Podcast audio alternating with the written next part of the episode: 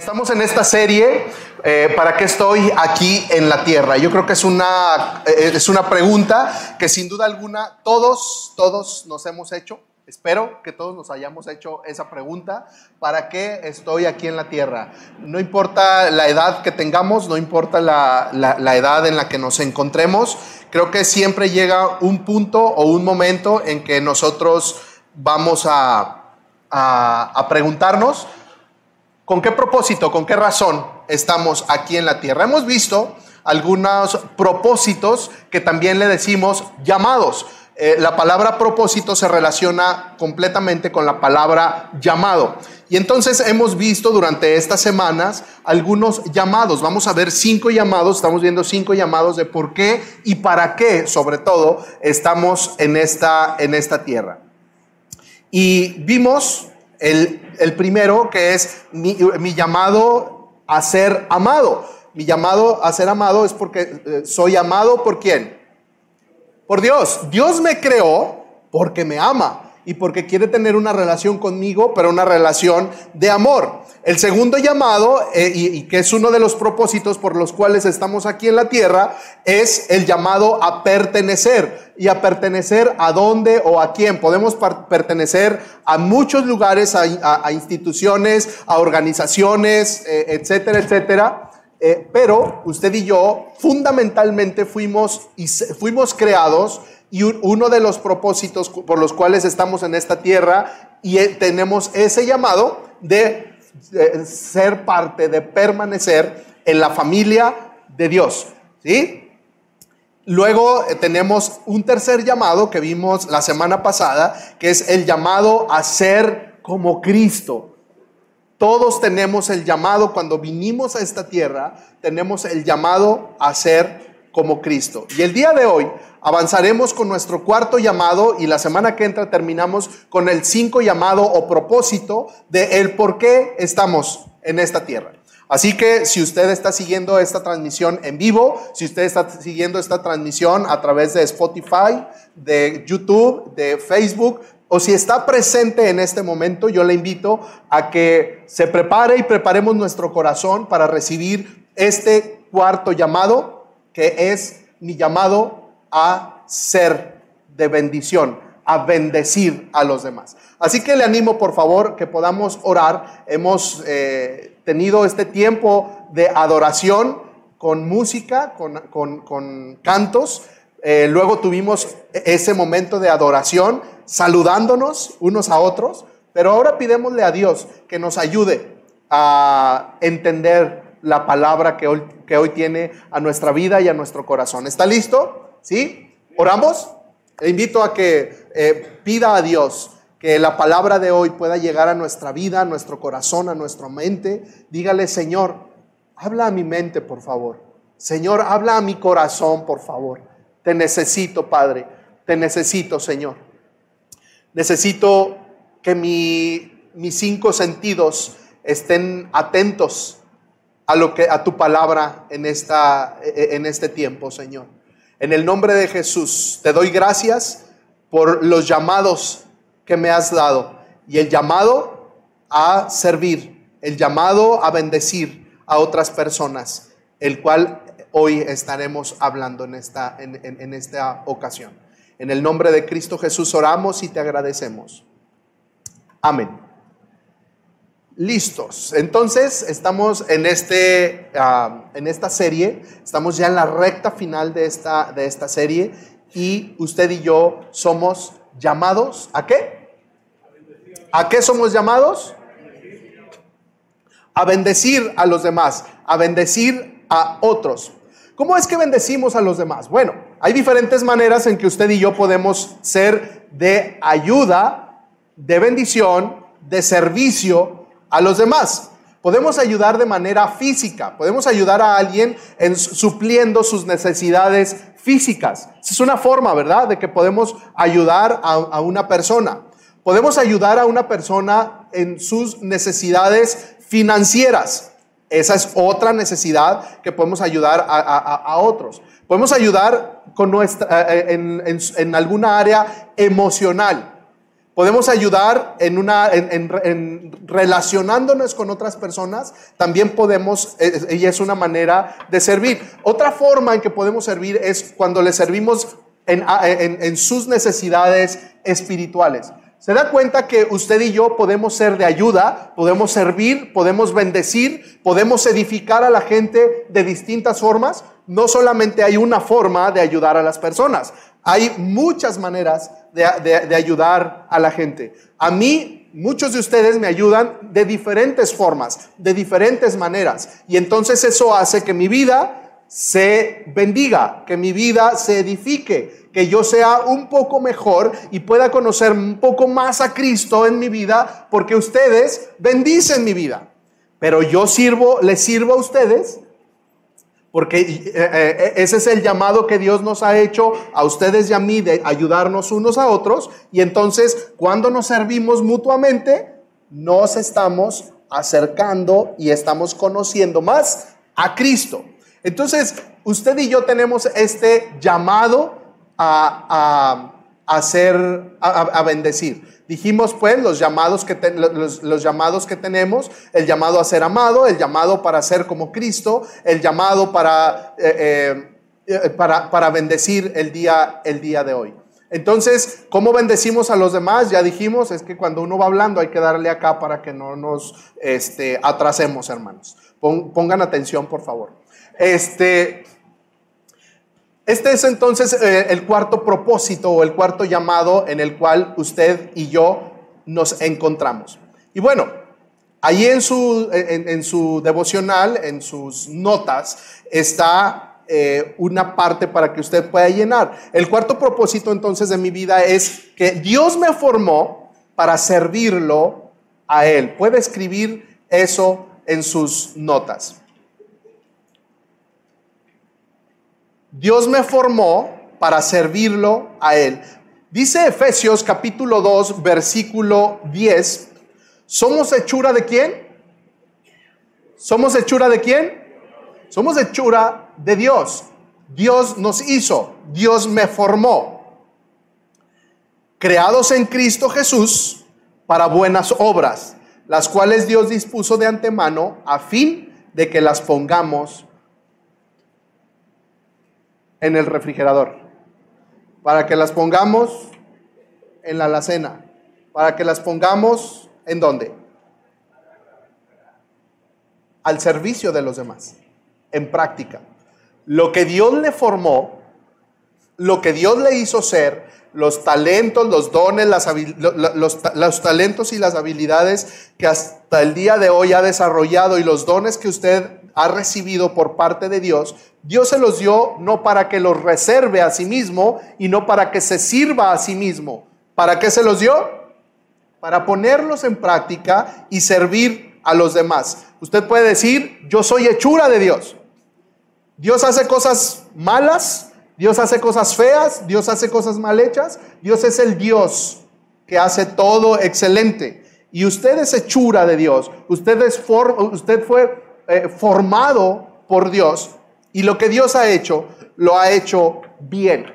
Dios no hace cosas eh, eh, o, no hace procesos en serie. Dios hace personas y Dios nos hizo de manera muy particular y nos puso, este, nos puso características, nos puso habilidades, perdón, distintas a cada uno. Eh, aunque a veces parezca que somos muy parecidos, que somos muy iguales, no somos iguales. Dios no hizo en serie. El otro día, bueno, hace semanas, fui a una maquila y, me mostraron todo el proceso que se hace eh, eh, en una línea de producción. Y esa línea de producción, todos los productos o el producto específico que se hace allí, está completamente automatizado para que todos los productos salgan exactamente igual y tengan exactamente el mismo funcionamiento. Sin embargo, usted y yo, aunque podemos tener cosas parecidas, no somos iguales. El otro día, bueno, hace algunas semanas o meses, no sé si ya les conté, fui a recoger a mis hijos a la escuela Y entonces, cuando llegan, cuando llegamos por ellos, ya nada más este, dicen, ¿verdad? Niños García, y ya ellos ya saben quiénes son los niños García, porque pues de aquí a que dicen todos los nombres, así aventajan este, más, más pronto a, que vengan. Entonces estaba una señora esperando también a su hijo, que iba a recogerlo, y sale eh, eh, Caleb, y la señora se le queda viendo, y luego, gracias, y luego sale este, Matías, y la señora como que voltea a ver a Caleb, y luego voltea a ver a Matías, y luego sale Daniel, y volteé a ver a los tres y como que no se pudo resistir y ella dijo, ay, le salieron igualitos, son igualitos, nunca había visto a tres niños tan igualitos. Entonces volteo y le digo, sí, señora, es que me salieron repetidos. Ja, ja, ja. Eh, pero aunque ellos sean aparentemente igualitos, a mí no se me hace, sí se parecen, pero aunque la gente los pueda ver que son igualitos, realmente ellos son completamente diferentes.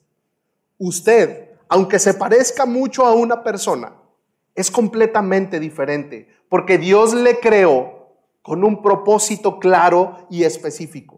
Porque Dios le hizo y Dios lo, Dios lo creó, Dios lo formó y Dios lo tiene en este proceso y te tiene en este proceso de vida para que cumplas con un llamado del que estamos hablando en este día, que es servir, bendecir, a los demás.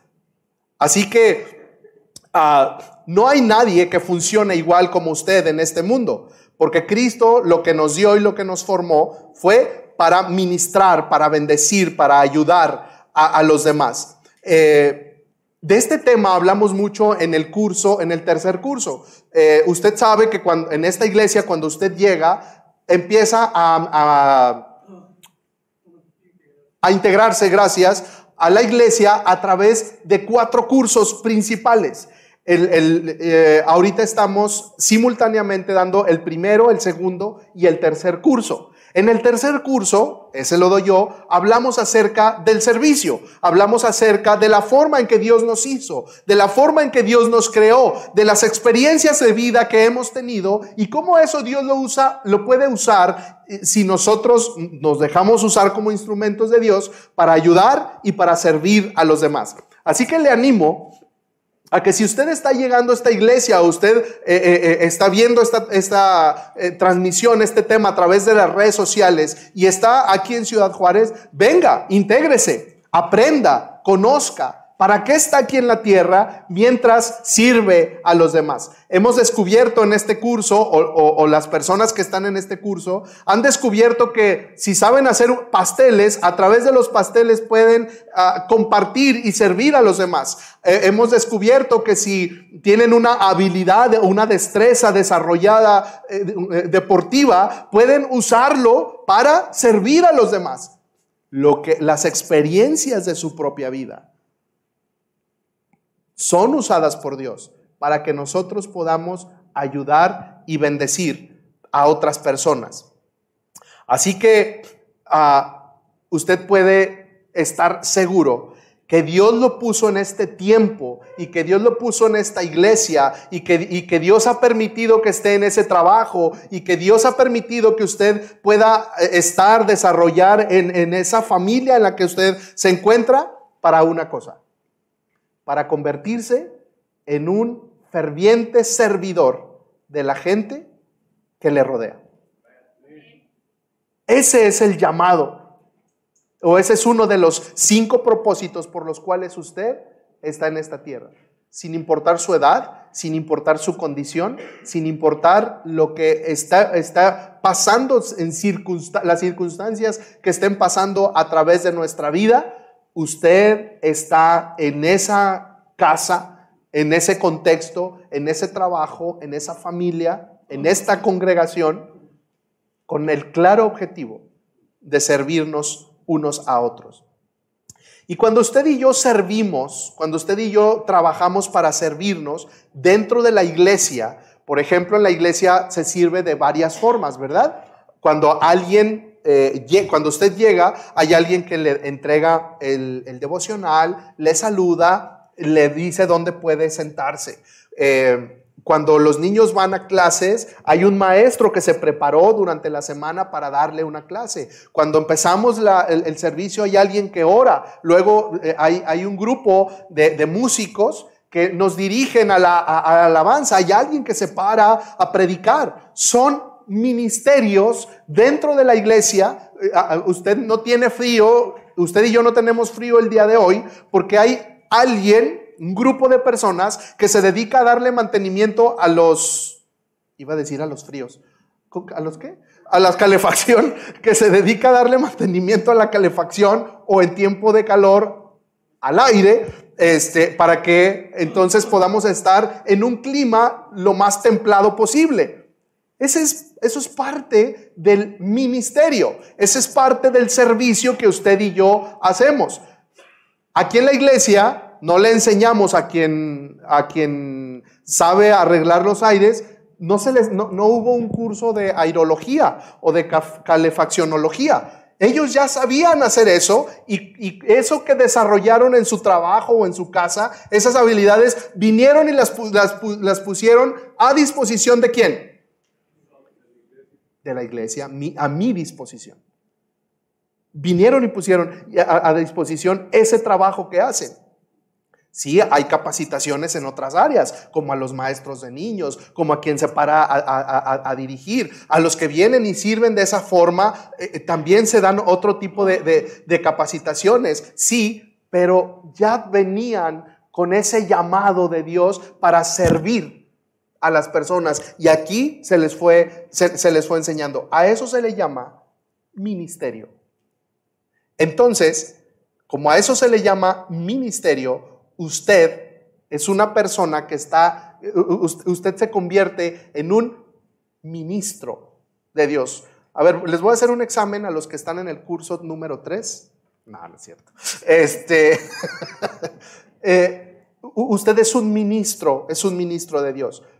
Recordando la palabra que dice Efesios capítulo 20, versículo 10, nos confirma la palabra y dice, somos hechura de Dios creados en Cristo Jesús para buenas obras. ¿Qué les parece que lo leamos juntos a las tres?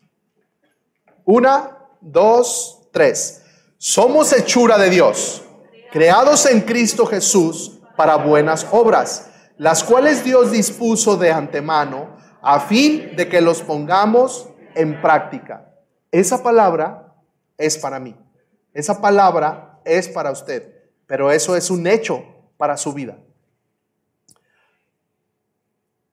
Así que al ser hechura o creación de Dios en Cristo Jesús para buenas obras, eso significa que usted y yo y los que estamos aquí, los que están escuchando en este momento, dijimos, somos ministros, ministros de Cristo. Así que cuando alguien le pregunte a usted, ¿cuántos ministros hay en su iglesia? Bueno, cuente a su alrededor cuántas personas están sentadas a su alrededor más los que vinieron al primer servicio de las 10 de la mañana. Tenemos un servicio a las 10 de la mañana y tenemos un servicio a las 12.45 de, de la tarde. Los que venimos y, nos, nos sentamos a escuchar la palabra de Dios, uno, estamos sirviendo mientras escuchamos y somos capacitados en nuestra vida espiritual a través de un mensaje. Pero para que cuando aquí terminemos de estar sirviendo mientras escuchamos, al levantarnos, nosotros somos los ministros, los que, los que producimos, los que hacemos que las cosas sucedan. Hay una diferencia, la palabra ministro se ha utilizado mucho o se, ha entendido o se ha explicado que el pastor es el ministro. No, el pastor es el administrador de los ministros. No es un asunto de jerarquía, no es un asunto de, quién es más y quién es menos, es un asunto de organización. Es un asunto de llamado. Dios llamó a los pastores a ser el que pone la visión, a ser el que pone la dirección, a ser el que enseña y el que habilita a los ministros para que la gente sea beneficiada mientras sirve a los demás. Entonces, usted puede decir, yo soy un ministro de Cristo. ¿Puede decirlo? Una, dos, tres. Yo soy usted es un ministro de Cristo. Así que cuando acomoda una silla, así es que cuando da una clase, así es que cuando voy caminando y aunque no, no sea el que recoge la basura, sí, de todas maneras recoge el papel y lo tira. Y aunque no sea el que le toca acomodar las sillas, usted se acomide y es el que, el, que, el que acomoda las sillas. O, o aunque no le toque hacer el mantenimiento de la iglesia, del edificio, perdón, levanta la, mano y dice, yo quiero venir también y puedo dar de mi tiempo, de mi dinero, de mi talento este, desarrollado para ayudar, para bendecir, para ministrar con el trabajo que, que yo puedo, que yo puedo realizar. Entonces, cuando usted y yo entendemos que somos llamados por Dios para, para hacer buenas obras, las obras que hago las hago mientras estoy dentro de la iglesia y mientras estoy fuera de la iglesia. A eso le llamamos, bueno, cuando estoy fuera de la iglesia, eh, eh, del edificio, usted y yo somos la iglesia y no nos podemos salir de nosotros mismos, pero cuando salimos del edificio, de esta congregación, entonces nosotros seguimos siendo ministros, ¿qué no? No es que yo llego, me pongo la máscara de ministro y cuando ya salgo me quito la máscara o el disfraz de ministro y sigo viviendo mi vida como yo decido vivir. No, yo sigo siendo un ministro y a eso le llamamos que usted y yo somos ministros bivocacionales. Usted tiene su trabajo, yo tengo mi trabajo pero somos ministros, somos personas que ministramos de manera bivocacional. Puede escribir esto ahí en sus notas. Mi llamado de vida es ser un ministro bivocacional de Jesús. Mi llamado de vida es ser ministro bivocacional de Jesús.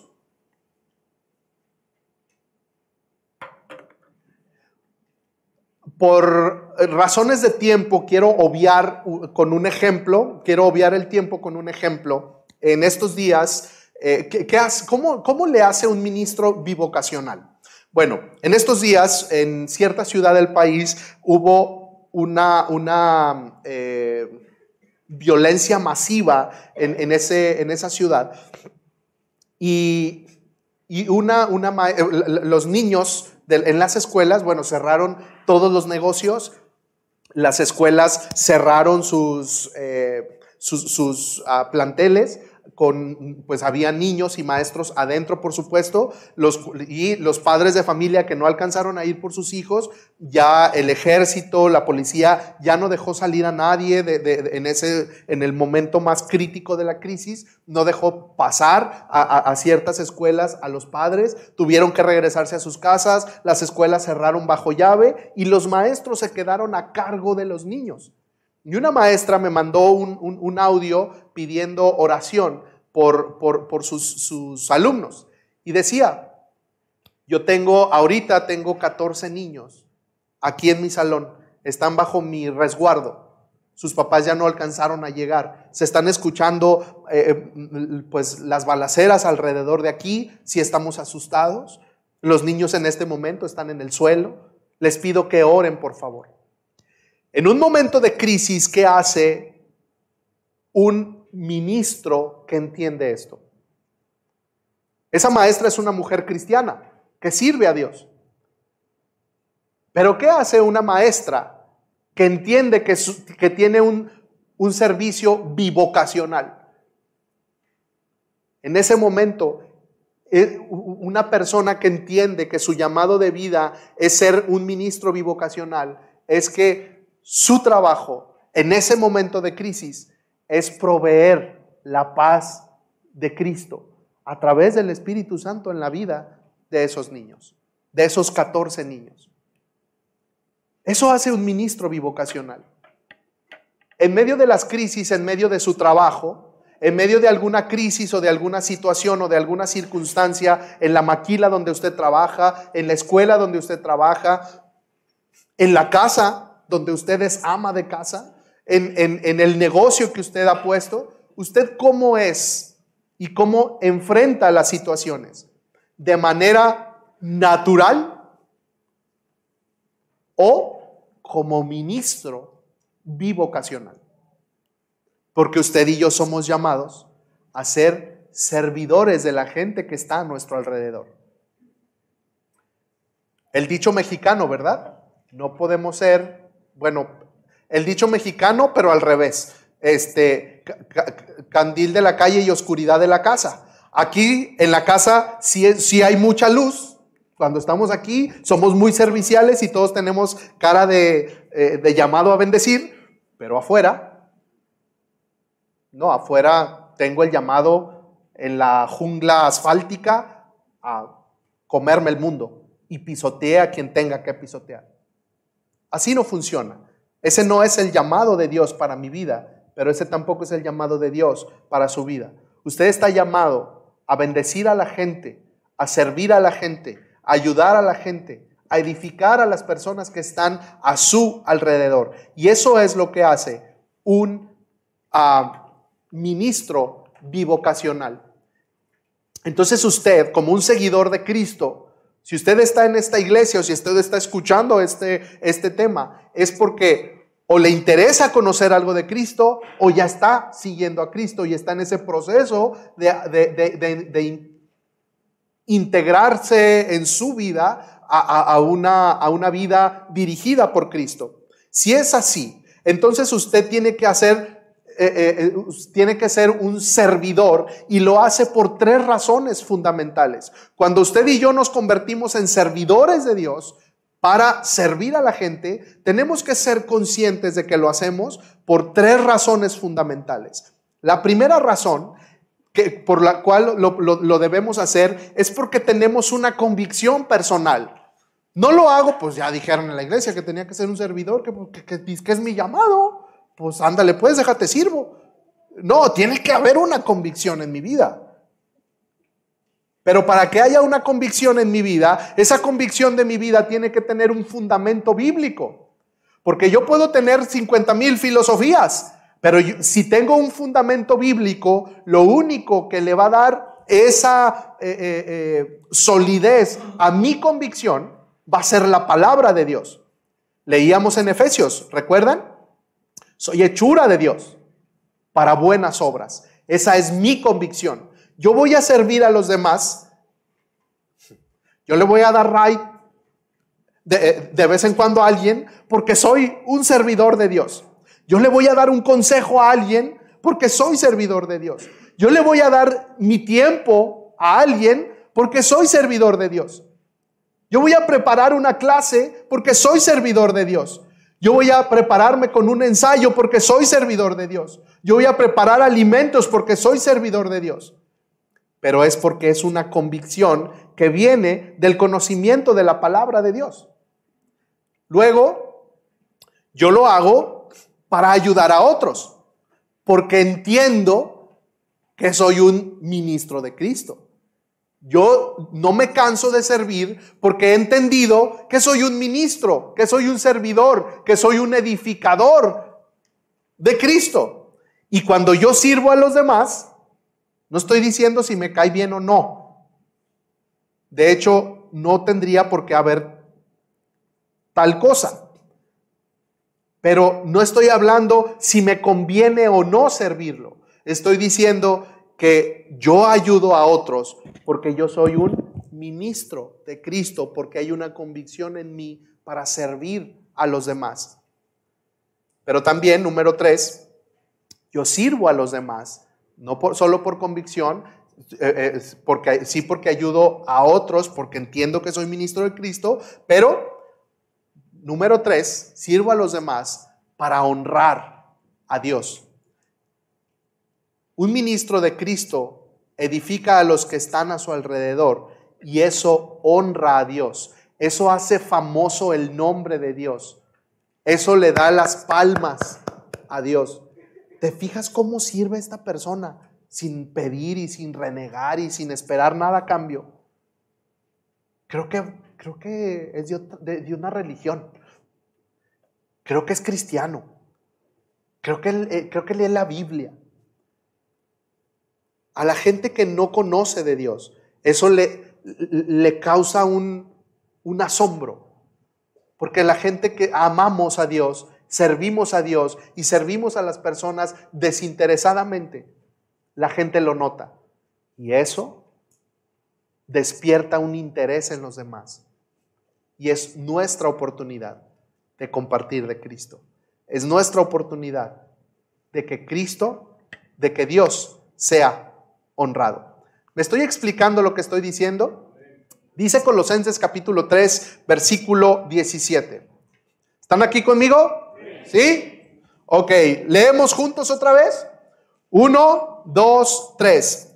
Y todo lo que hagan de palabra o de obra, háganlo en el nombre del Señor Jesús, dando gracias a Dios el Padre por medio de Él. Todo lo que hagan de palabra o de obra, háganlo en qué? En el nombre de Dios, por la razón de Dios.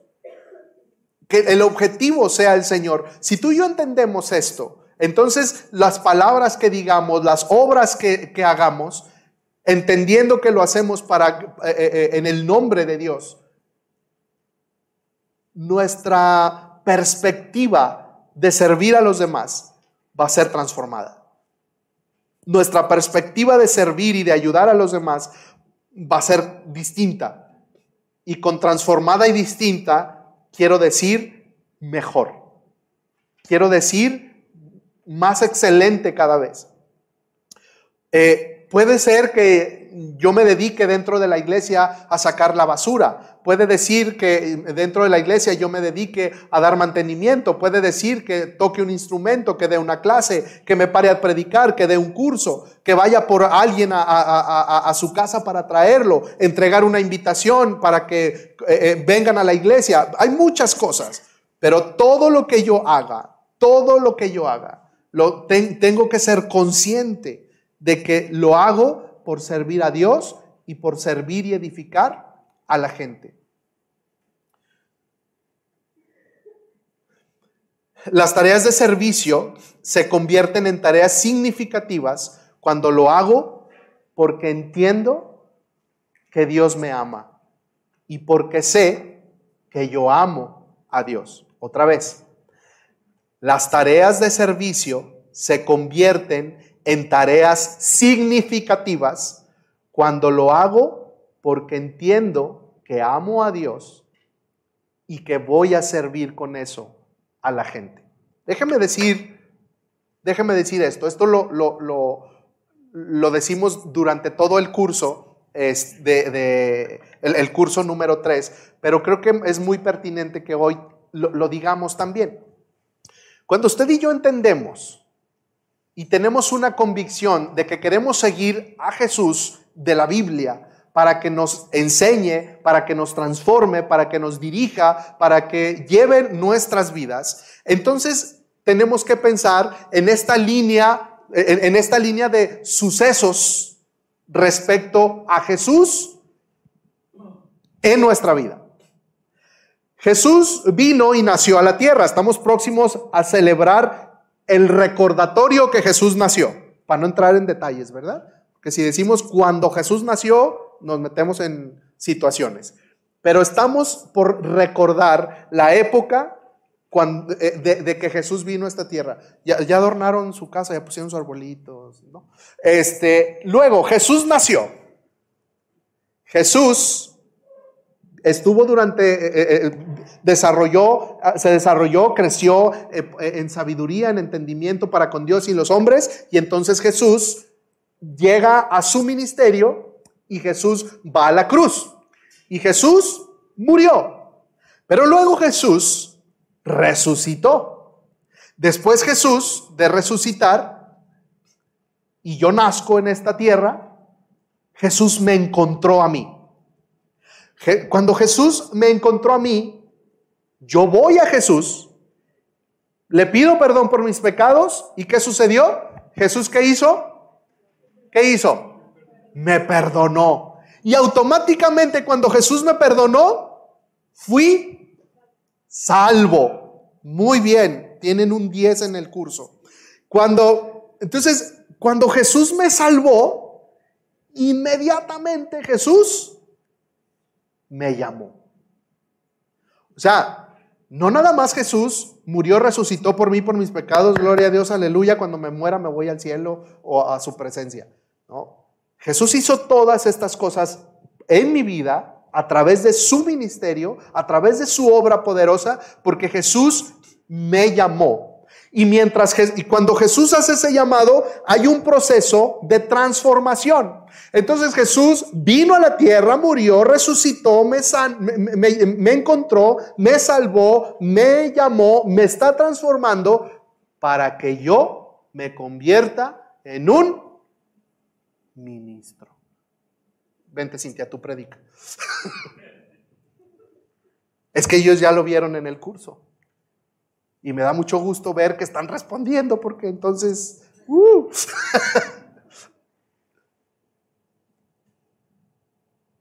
Jesús no me salvó, decimos en mi rancho de Oquis. Jesús nos salvó y Jesús lo llamó para que usted se convierta, para que tú te conviertas en un servidor, en un ministro, en, un servidor, alguien que sabe ayudar, alguien que sabe edificar, alguien que sabe ah, compartir, alguien que sabe servir.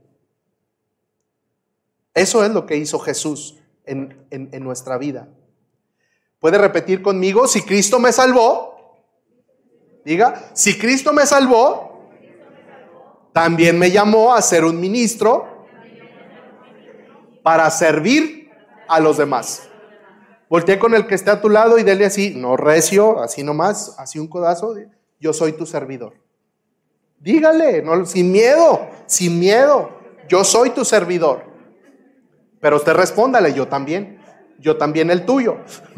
Sí, porque si no vamos a decir, ¿verdad? Sírveme pues. No, estamos exactamente en las mismas condiciones.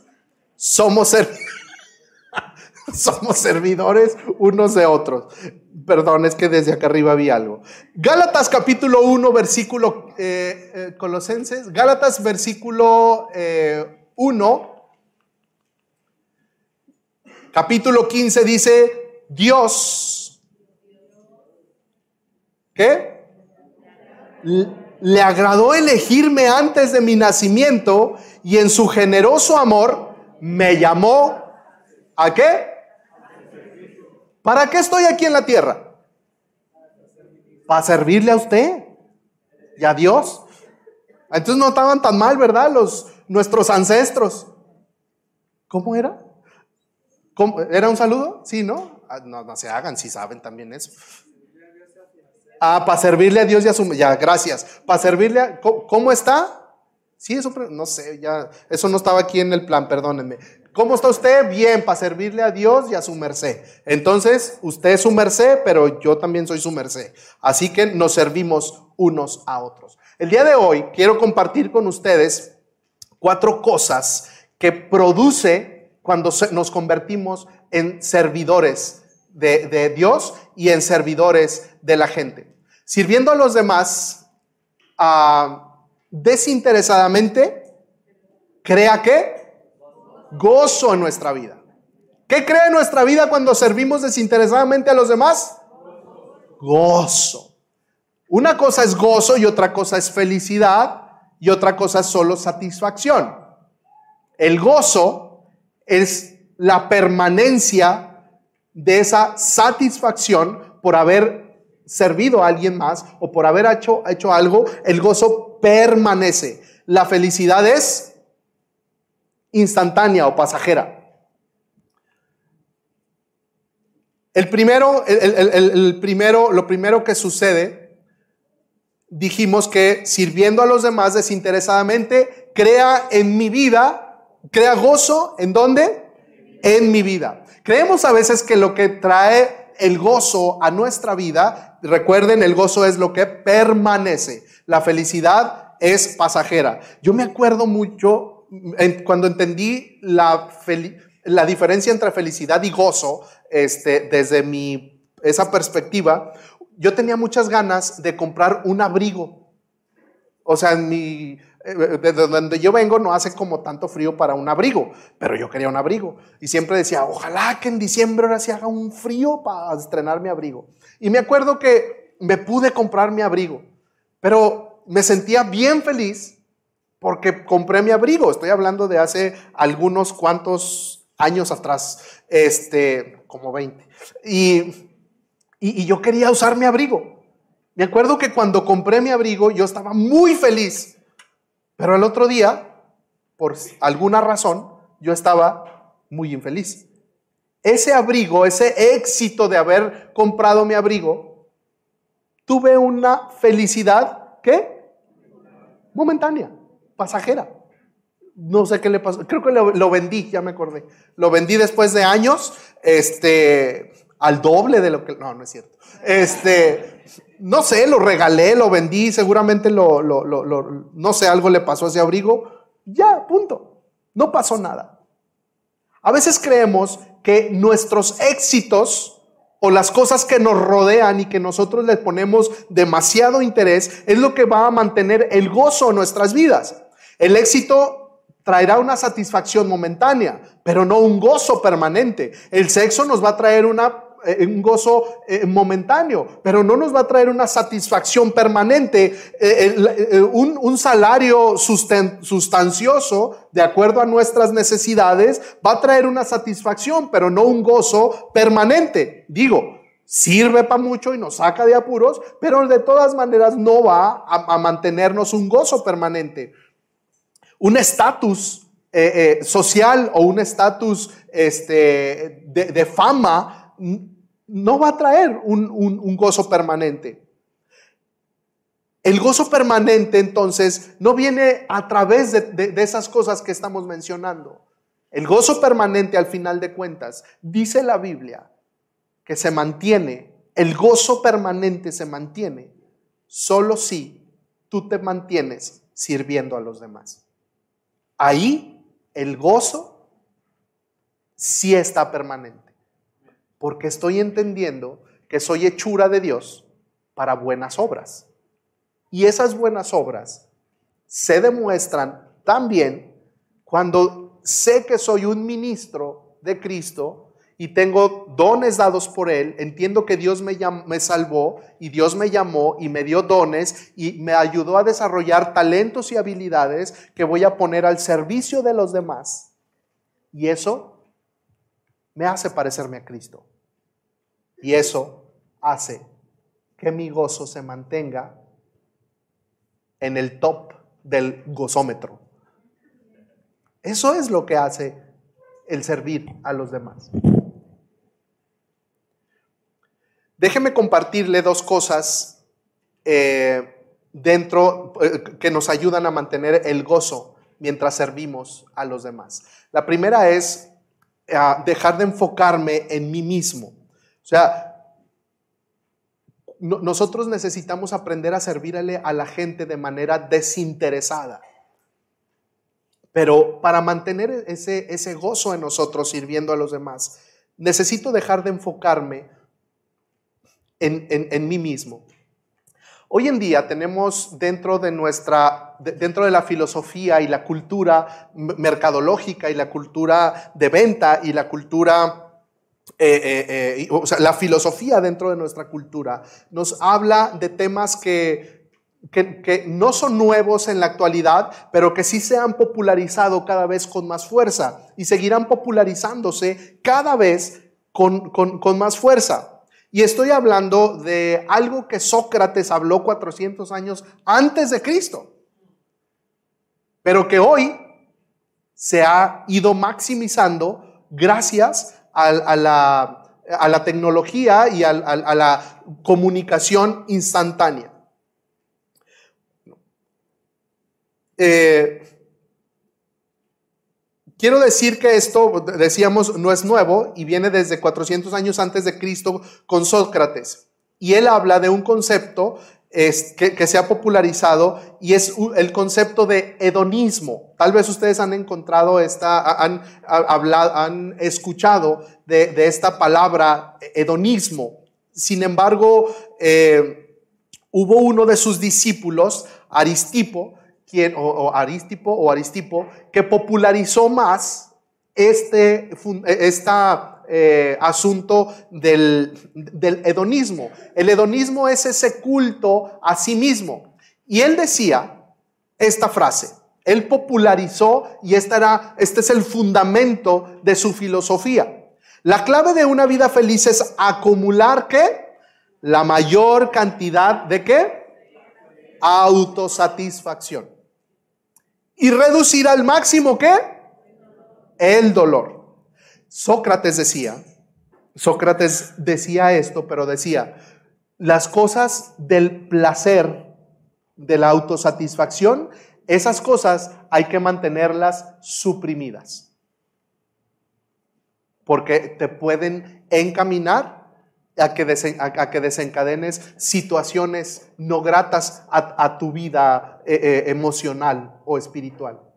Pero cuando llega este discípulo de Sócrates, dice, no, no, no, no, no, no.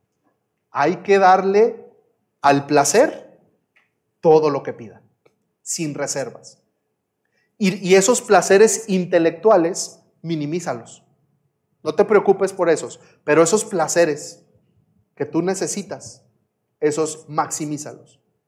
Y es lo que la, es lo que la, eh, la mercadotecnia, al final de cuentas, hoy nos hace creer.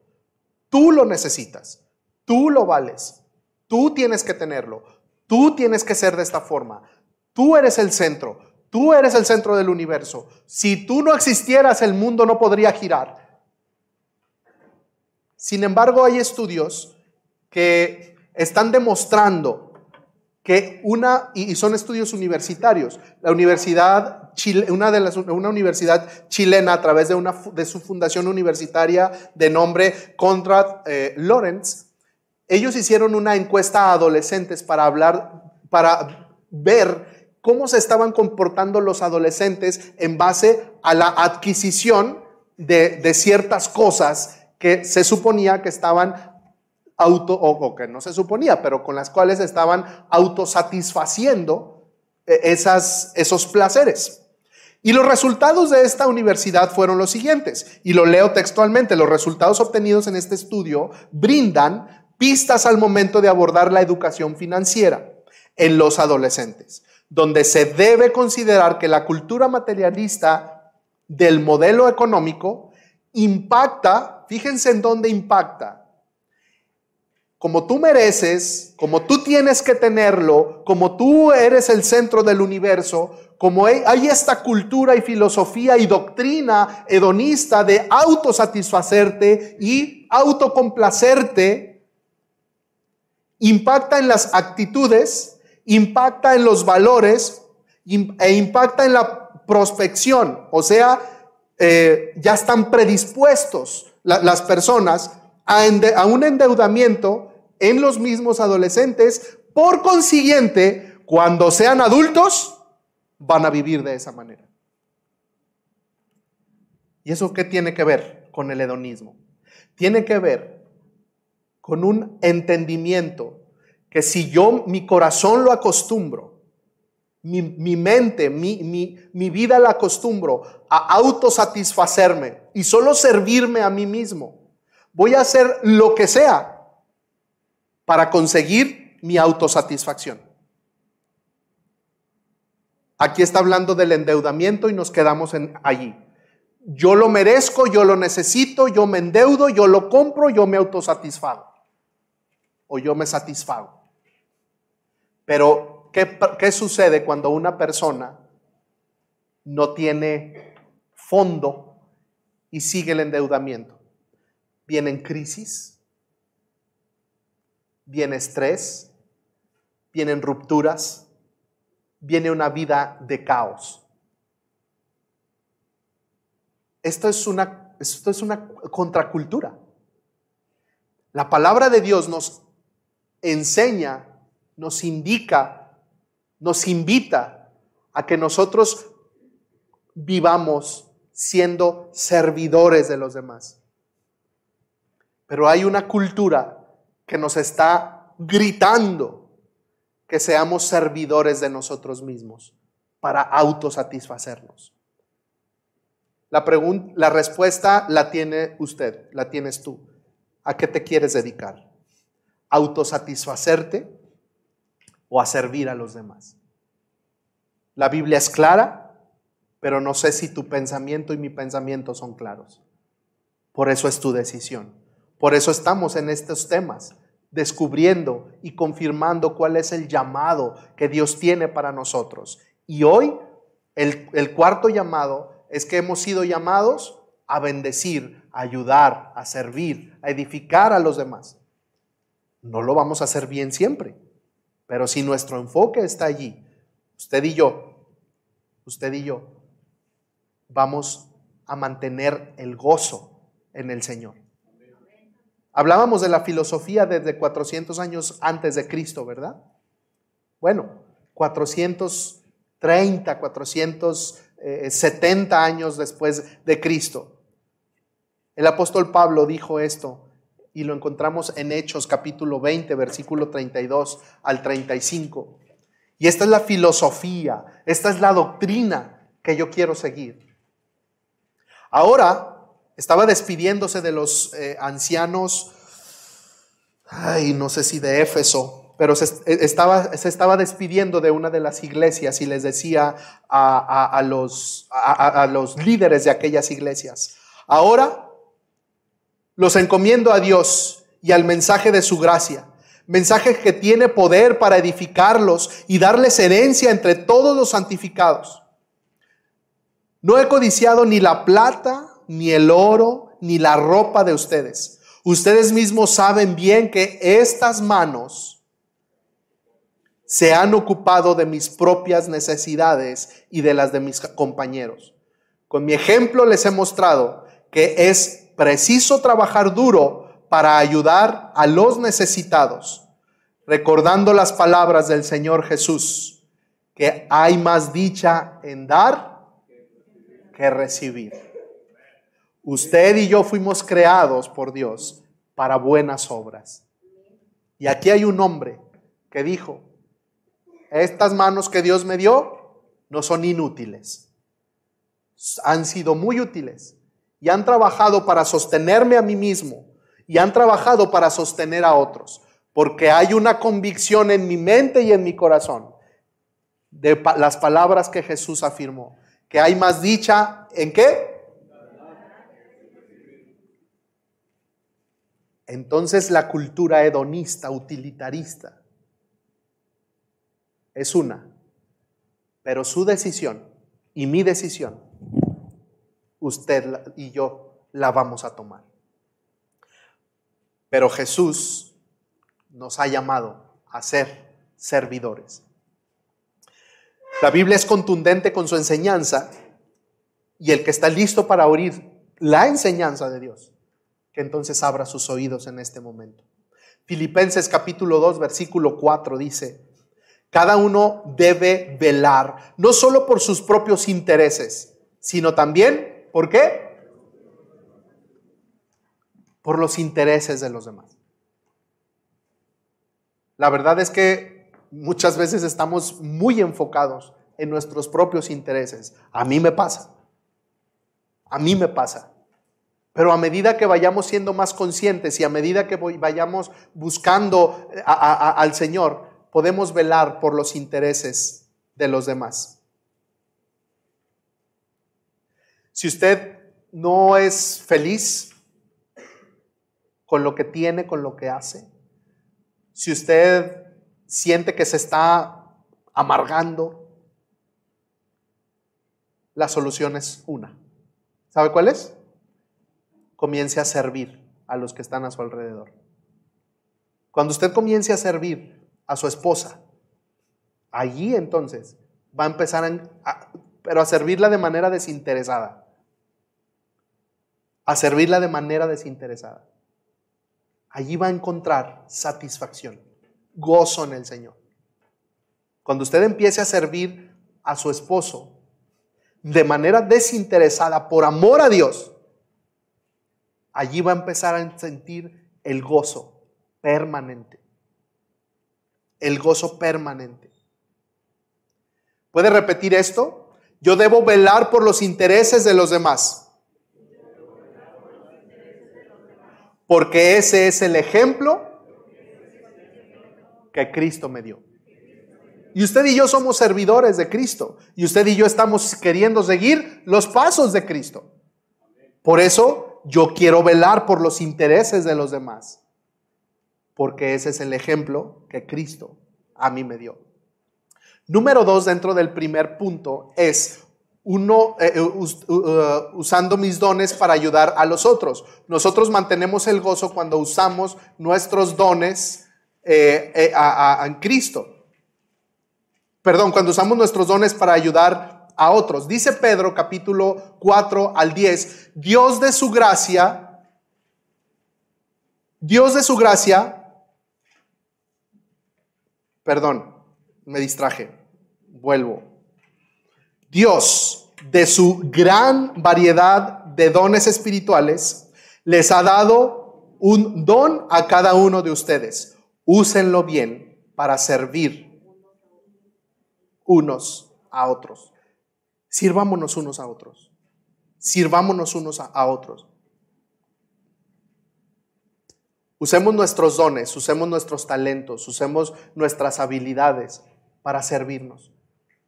Iglesia, no te reserves para servir a los demás. Nunca te reserves para servir a otros. A veces estamos demasiado cansados y se vale descansar. Y se vale decir, hoy no puedo, hoy no tengo tiempo. Se vale decir. Pero que la intención no sea porque no tengo ganas. Que la intención no sea por orgullo. Que la intención no sea por hedonismo. Que la intención no sea por, eh, eh, porque no hay una ganancia. Si, es, si es ese no puedo, porque realmente hay una necesidad apremiante que suplir, es entendible pero que nunca ese no puedo, que nunca sea, porque no voy a encontrar una ganancia. Porque cuando usted y yo servimos de manera desinteresada, el Señor sí recompensa. El Señor hace que valga la pena, que cobre sentido, que haya recompensa. Y al final de cuentas, Dios paga. Y Dios paga con gozo. Dios paga también con, con gozo. Número dos, les dije que voy a decirles cuatro cosas Número dos, no se preocupen, vamos a avanzar bien, vamos bien con el tiempo. Número dos, cuando yo sirvo a los demás, cuando yo bendigo a los demás, mejoran mis relaciones. Eso sucede.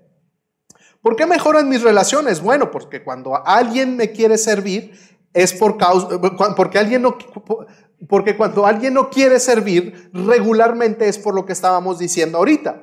Si no quiero servir, y es por egoísmo, por hedonismo, eh, por, por, ah, ah, por orgullo, pues entonces significa que no tengo una buena relación con la persona a la que no le quiero servir. Cuando por lo contrario una persona me dice o me, sirve o yo le sirvo a ella, eh, allí es donde empiezan a fortalecerse relaciones. Y eso lo hemos visto aquí en la iglesia. Cuando dos personas no se conocen, hay una necesidad, empiezan a, hacer, eh, empiezan a servirse mutuamente, se convierte ese servicio en una genuina amistad. Porque ambos están entendiendo que son servidores unos de otros. Porque ambos están entendiendo que son ministros de Cristo. Porque ambos están entendiendo que son llamados a servirse unos a otros. Y ahí se van construyendo relaciones interpersonales fuertes. Si yo no estoy dispuesto a servirle a nadie, ¿con quién voy a relacionarme? ¿Cómo me voy a dar a conocer y cómo voy a conocer a los demás? Yo empiezo a servir a los demás. También porque quiero construir una relación de amistad, una relación de hermanos en Cristo. ¿Me estoy explicando? La Biblia dice en Proverbios capítulo 13, versículo 10, el orgullo lleva a conflictos. Si yo no sirvo por causa de orgullo, entonces va a haber un conflicto. A ver, hagamos un ejercicio muy simple en este, en este momento. Piensa en algún conflicto interpersonal que a lo mejor haya tenido en estos últimos días? A ver, ¿hubo alguien con quien pude tener algún conflicto? Cinco segundos, piénselo. No se lo platique al vecino, nomás usted. Vaya a la raíz de ese conflicto. ¿Por qué tuve ese conflicto? ¿Por qué? ¿Por qué? ¿De dónde, de dónde nació ese conflicto? Puedo decir que un alto porcentaje, la respuesta es porque usted o usted no hizo lo que la persona esperaba o la persona no hizo lo que usted esperaba. Ese es un acto de egoísmo. Ese es un acto de egoísmo. Cuando yo no cuando hay egoísmo en mi corazón o hay orgullo en mi corazón, va a haber conflictos alrededor mío. Pero cuando yo me convierto en un servidor desinteresado de la gente que está a mi alrededor, voy a mantener relaciones sanas. Voy a mantener relaciones sólidas. No voy a decir, mm, no voy a hacer gestos para ayudar a mi prójimo. Por eso mi corazón debe de estar libre. Mi corazón debe estar libre de orgullo, libre de egoísmo, para poder servir a los demás.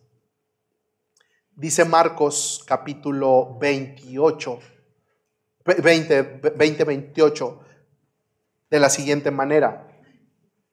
Imiten al Hijo del Hombre, que no vino para ser servido, sino para servir. ¿Cómo puede usted entonces aprender a ser un siervo? ¿Cómo puede usted entonces aprender a ser un ministro? ¿Cómo puede aprender usted a ser un sirviente? Muy fácil, imitando a Cristo. Esa es la respuesta, la respuesta corta. Sirviendo, sirviendo a Cristo. Pero también sirviendo genuinamente a los demás. Perdón, imitando a Cristo y sirviendo genuinamente a los demás, sin buscar un interés. Esos intereses personales de te sirvo y me sirves, se van a ir dando.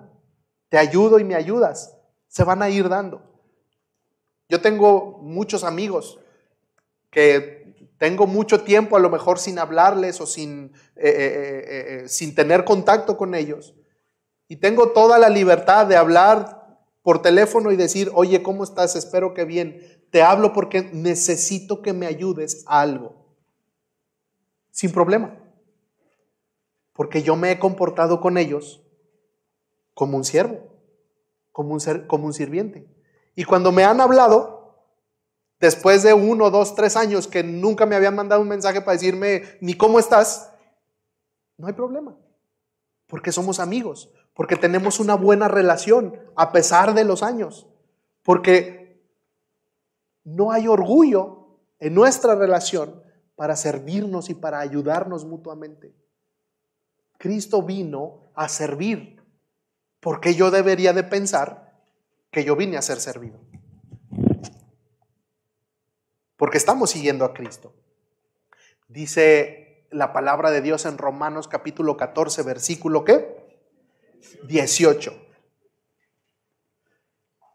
Si servimos a Jesucristo de esta manera, agradaremos a Dios y a la gente y la gente nos respetará. ¿Desean ser respetados por los demás? Bueno, si usted batalla para servir a los demás, no se preocupe. Ya no se preocupe si usted batalla por servir a los demás. Comience a ocuparse el día de hoy. Escriba allí, ¿cómo puedo empezar a servir a los demás? Puede poner una, dos, tres, cinco ideas de cómo puede empezar a ya no a preocuparse. Bueno, a lo mejor ni preocupado estaba, Este, pero a ocuparse, a servir a los demás. Hombres casados, escribe allí, ¿Cómo, qué voy a hacer esta semana para convertirme en un servidor de mi esposa? A mi esposa, no sé, este, voy a llegar y voy a lavar los trastes. Voy a llegar y voy a recoger mi ropa. Puro testimonio, hermanos. Este, no, sí lavo los trastes. ¿Verdad que sí? Di que sí. ¿Qué voy a hacer para convertirme en un servidor? Cuando me pida algo no voy a renegar. ¿Qué quieres? ¿Tú quieres? No, soy tu servidor. Para servirle a Dios y a usted, a su merced.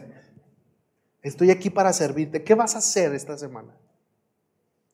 Hombres, para servir a tu esposa. Hijos, ¿qué vas a hacer esta semana para servirle a tus papás? ¿Qué vas a hacer para servirle en la casa donde vives? ¿Con los hermanos por elección? Perdón, por los, por los hermanos que tienes en tu casa, sean de sangre o no. ¿Qué vas a hacer para servirles esta semana?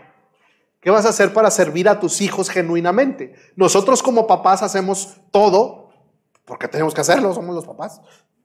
Tengo hambre, ah, pues, pues, pues hazte algo de comer, pero tengo dos años, es tu problema, no el mío. No, no funciona la vida así, espero. Pero ¿qué vas a hacer para convertirte en un servidor? Porque hemos entendido que somos ministros llamados por Dios para bendecir a los demás. Ay, cocinar a esta gente malagradecida. No, pues ni la comida le va a quedar rica, yo creo. Somos servidores en las cosas mínimas. No seamos, dijimos, eh, oscuridad de la casa y candil de la calle. Ya lo cambiamos, ¿verdad? Ahora sí. No seamos candiles de casa empecemos en casa a ser servidores. Yo no digo que lo hago bien, pero sí sé que estoy en el enfoque de ser un, servidor de mi esposa y de mis hijos, hasta de Oreo, el perro.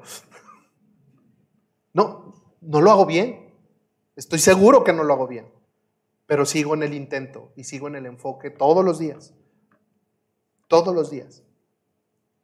Por eso puedo compartir lo que le estoy compartiendo.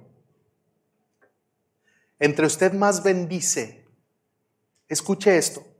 Esta es una verdad, esta es una ley de oro.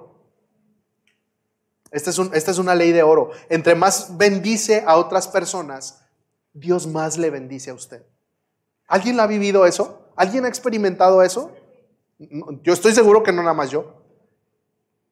Entre más bendice a las personas, Dios más le bendice a usted. Entre más sirve a los demás, Dios más le honra a usted. Entre más ministra a otras personas, Dios le ministra más en su corazón a usted. Esa es una realidad, ese es un hecho en nuestras vidas. Y si no lo ha experimentado, se está perdiendo de las mejores partes de la vida. Entre más bendiga a otras personas, entre más sirva a otras personas, entre más ministra a otras personas, Dios más le bendecirá, Dios más le honrará y Dios más le ministrará en su vida y en su corazón. Proverbios capítulo 11, versículo 25. El que bendice a otros es abundantemente, ¿qué? ¿Quién lo dice? ¿Quién lo inspiró estas palabras? Dios. No fue, no fue nadie más, fue Dios. Los que ayudan a otros serán qué? Ayudados. Es una ley. Es una ley universal. Es una ley establecida por Dios. A medida que sirvo, es la medida, la medida, la, medida que bendigo, es una, eh, eh, Dios sobrebendice mi vida. A medida que ayudo, Dios sobreayuda mi vida. Experimentelo, póngalo a prueba. Póngalo a prueba. Mire, si usted siembra una semilla de frijol, cuando estaba preparando esto, eh, de la siembra y la, cosecha, rápidamente le hablé a uno de mis hermanos. Bueno, mandé un mensaje al grupo de la familia, a ver quién me contestaba primero. Y le digo, a ver, si yo siembro una semilla de frijol, un grano de frijol, voy a tener una planta de frijol. Pero si siembro un costal de frijol, ¿cuánto voy a obtener? Y entonces me dice, Bueno, si la cosecha es buena, tú siembras un costal de frijol, es más o menos una hectárea de siembra. Y si el año es bueno, vas a levantar tres toneladas de frijol.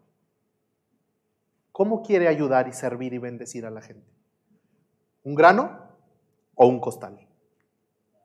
Esa es su decisión. Y la mía también. Pero eso es una ley. A medida que servimos, también seremos bendecidos por Dios. Pero lo hacemos de manera desinteresada. Lo hacemos de manera desinteresada. ¿A cuántos quiere bendecir hoy? ¿Con un frijolito o con un costalito? Usted diga. Número tres. Nosotros somos llamados a bendecir a los demás y cuando hacemos eso llena nuestra vida, llena mi vida de significado. Cuando sirvo a los demás, cuando bendigo a los demás, mi vida se llena de significado. La única manera de encontrar significado en mi vida es dando mi vida en servicio a los demás. Ahí es donde yo encuentro significado. El significado no viene del dinero, el significado no viene del éxito, el significado no viene de la autosatisfacción, el significado no viene de, suplir los, los placeres de mi vida. El significado, el significado viene de dar mi servicio a los demás. Ya le dije varios textos bíblicos. Sin embargo, Marcos capítulo 8 versículo 35 dice de la siguiente manera, porque el que quiere salvar su vida, la perderá, pero el que pierde su vida por mi causa y por el Evangelio, la salvará. Mi vida tiene significado cuando yo doy mi vida por los demás y cuando doy mi vida en servicio a los demás.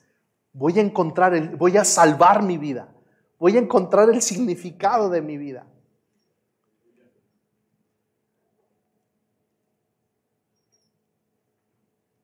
Entonces, ¿cuál debería ser o cuál debe o cuál debiera ser mi actitud ante el servicio? Dice Corintios, primera de Corintios, capítulo 15, versículo 58. ¿Lo leemos juntos? ¿Le parece? ¿Sí? ¿Seguimos acá? ¿Sí? ¿Están aprendiendo? ¿Dios les está hablando? ¿Están escribiendo? ¿Se sienten bien? ¿Se sienten, ¿Están autosatisfaciendo su necesidad de Dios? Primera de Corintios capítulo 15 versículo 10, 58. Vamos a leer. Uno, dos, tres. Por lo tanto, mis queridos hermanos, manténganse firmes e inconmovibles, progresando siempre en la obra del Señor, conscientes de que su trabajo en el Señor no es en vano. Todo lo que usted haga, todo el trabajo que usted haga, sea visible o no, vea el fruto o no, pero todo el trabajo que usted haga de manera desinteresada, genuinamente, sin orgullo, sin egocentrismos, para servir a Dios y para servir a la gente, el Señor lo ve. El Señor lo ve el Señor lo tiene anotado. No se le olvida. Es como la memoria del Señor de la tiendita que tiene anotados en el cartón a todos los que le debe. No se le olvida. Dios no olvida el servicio que usted hace a los demás. Dios no lo olvida. Y Dios sí recompensa.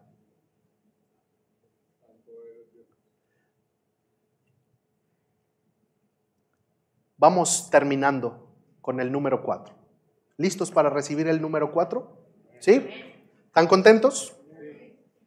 ¿Tienen frío? ¿Quién tiene frío? Levántese, haga unas así por allá. ya no vas a dar right, ¿verdad? Perdóname. Número 4. Cuando tú y yo nos dedicamos a servir a los demás, cuando tú y yo nos dedicamos a ayudar a las personas, algo sucede. Y, eso que sucede, ese número cuatro que yo les quiero compartir hoy, es algo que yo creo que la gran mayoría de las personas que transitamos por esta tierra, queremos hacer y queremos dejar. Y es un legado. Cuando servimos a los demás y bendecimos a los demás, dejamos un legado. Ese es el punto número cuatro. Dejamos un legado terrenal, pero cuando servimos a los demás, también dejamos un legado eterno, espiritual. Eso es lo que sucede cuando nosotros servimos al Señor. Yo sí quisiera que en mi epitafio dijera, vivió y desgastó su vida sirviendo a los demás. Yo sí quisiera que eso dije, no sé si va a decir eso mi epitafio, no sé ni dónde me va a morir. O por lo menos que el mayor número de personas con las cuales yo pueda tener contacto digan de mí que sí les pude servir, aunque sea mínimamente. Yo sí quisiera que esa fuera una característica de mi vida, porque es lo mínimo que pudiera hacer. Porque si Cristo vino a servir y no a ser servido, ¿qué me hace pensar a mí que yo vine a esta tierra para que todos me sirvan a mí?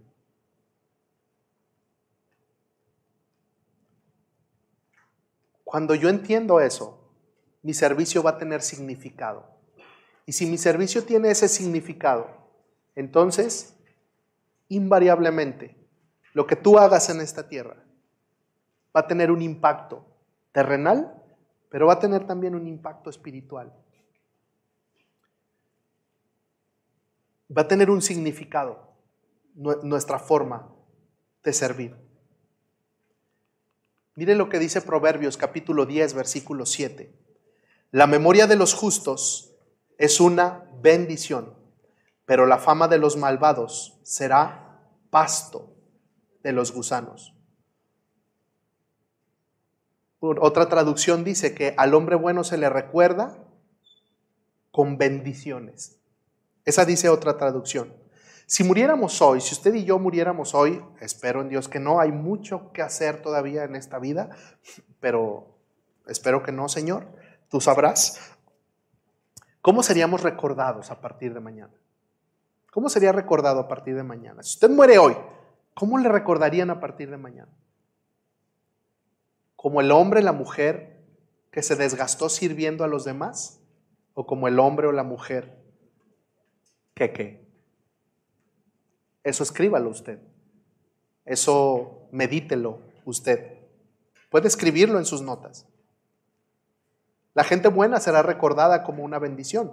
Es decir, la gente que se dedica a servir será recordada como una persona que ayudó. Y la verdad es que todos queremos que nuestra vida valga la pena. Todos queremos que nuestra vida tenga significado. Creo que al final de los años no sé si usted ha platicado con personas ya entradas en años, esperando ya, eh, eh, eh, pues en este periodo de, de, decrepitud, donde ya viene el último, están viviendo el último, el último periodo de su vida. Si yo hubiera hecho, si yo hubiera logrado, si yo, hoy es el tiempo, familia, de hacer. Y si usted ha sido salvado, perdonado, llamado por Dios. Dios lo salvó, Dios lo, salvó, lo perdonó y lo llamó y te llamó para que sirvas a los demás, para que ese sea, tenga significado tu vida, su vida. Hablando un poco, un, poco de legado, nosotros a veces pensamos o, se cree que para dejar un legado se necesita tener una gran influencia como, como un líder. Pero a veces el liderazgo se ha interpretado como una persona que está al frente para mandar, para dar instrucciones, para dirigir, para hacer. Pero un verdadero líder es aquel que se dedica a servir a los demás. Eh, Hitler fue un líder, Pero Jesucristo fue un líder. ¿Qué tipo de liderazgo quiere ser, tener? Yo quiero tener ese liderazgo que tuvo Jesús mientras servía a los demás. ¿Cuánta influencia tuvo el Señor Jesucristo que partió la historia universal en antes, o sea, no de en, antes, sino en antes y después de Cristo? Su nivel de servicio, su nivel de entrega, lo llevó a marcar una diferencia en la historia universal pero lo llevó a marcar una diferencia en su vida y en mi vida. Pero claro, es Cristo, es el Hijo de Dios que vino a salvarnos, pero me dio ejemplo y le dio ejemplo a usted y a mí de servirnos unos a otros. Termino con esta historia.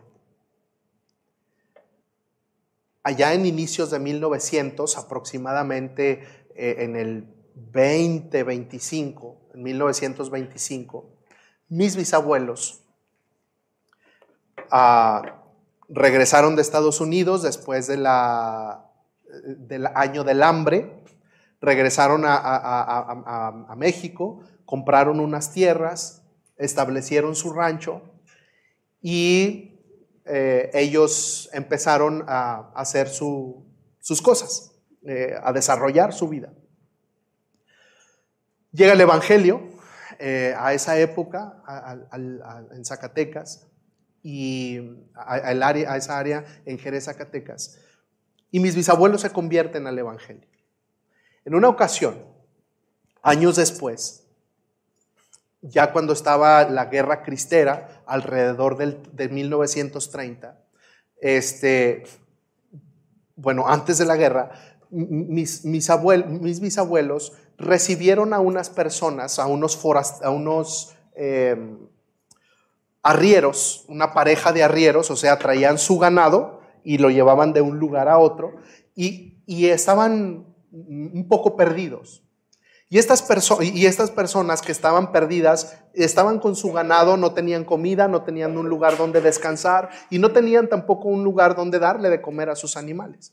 Así que alcanzaron a ver la casa donde vivían mis bisabuelos, ellos perdidos, y llegaron a la casa y mis bisabuelos eh, los atendieron, les dieron de comer, les dieron de comer a sus animales, les ofrecieron agua, se quedaron a descansar. Al otro día, e, esta pareja o este señor sale, eh, pero mis bisabuelos le ponen eh, este, lonche a, la, familia, a la gente que iba, les da de comer a los animales, les dan agua a los animales, les proveen todo lo necesario, les indican por dónde caminar, por dónde ir y, y es una actitud impresionante de servicio hacia esas personas y de un servicio completamente desinteresado.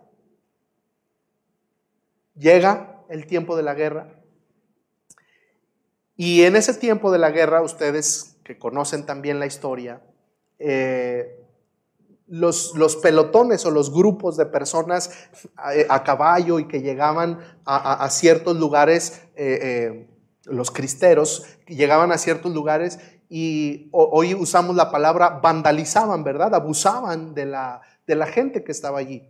Se servían de la gente que estaba allí de mala manera tomaban las cosas que querían, robaban, hacían despojos. Y no solo eso, sino que también pues abusaban de las mujeres.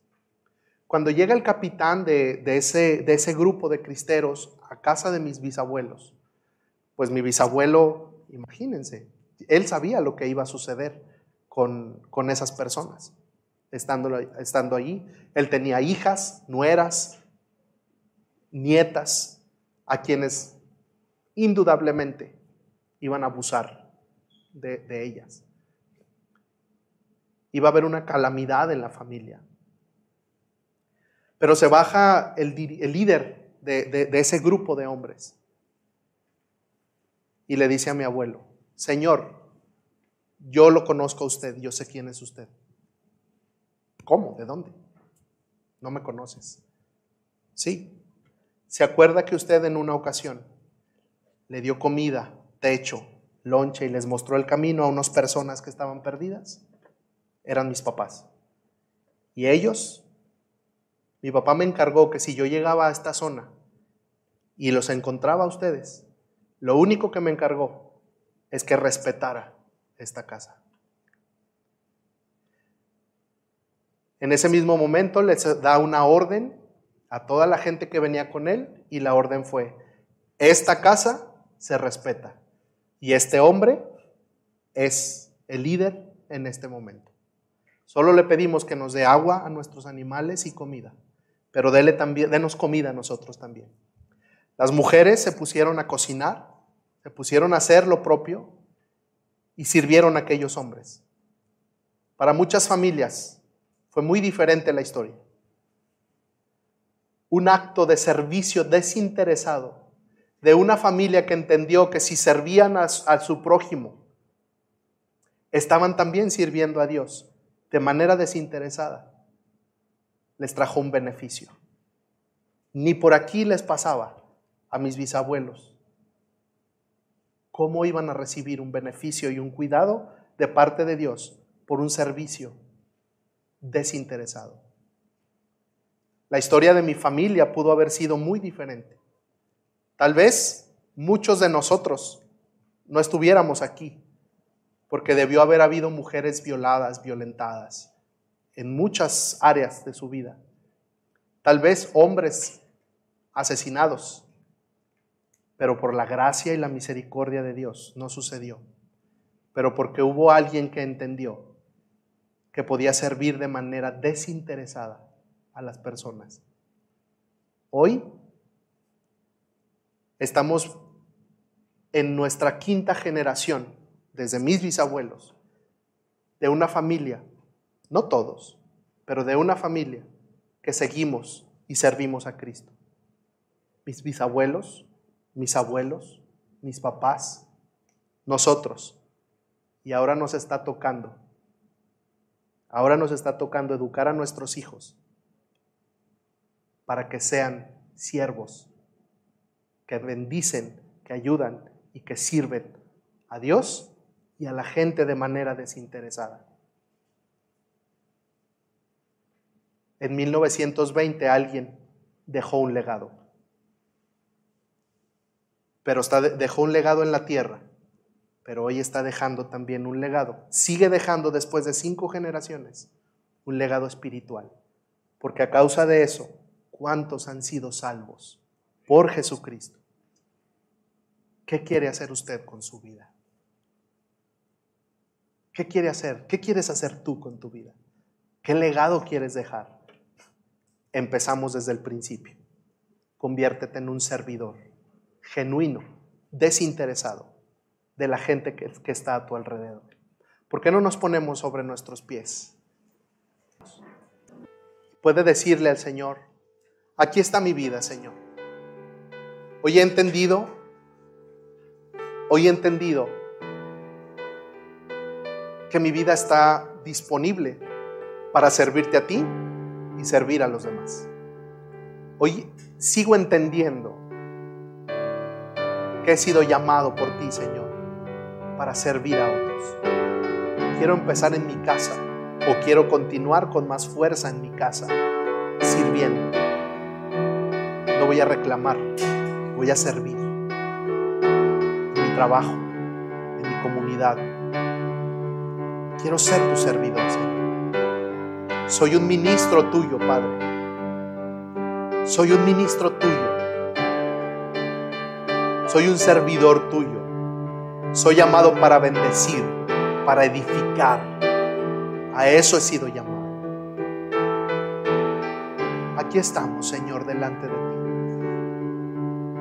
Hay alguien que pueda decirle a Jesús, quiero seguir tu ejemplo de servicio, Señor. Hay alguien que puede levantar sus manos y decirle, quiero entregarte, Señor, mi familia. Quiero entregarte primero mi vida, Señor, como, como una ofrenda de servicio a ti, Señor. Aquí estoy, Padre. No importa mi edad. Puedo tener 12, 13, 15 años, 20, 80, pero sigo siendo un servidor tuyo y un servidor desinteresado de la gente que me rodea, Señor, para edificarlos, para construirlos y para que todo ese servicio que yo haga, Señor, te haga famoso a ti y desde esa, desde, desde esa posición, Señor, yo poder hablar de ti, de tu salvación, de tu poder. Y por causa de mi servicio, muchos lleguen al conocimiento de Cristo. Gracias, Señor. Muchas gracias. Yo te pido, Padre, en esta hora, que los dones que tú has puesto en aquellos hombres y mujeres que han decidido seguirte y servirte, Señor, sean puestos en práctica, Señor, para edificar este, esta parte del cuerpo de Cristo.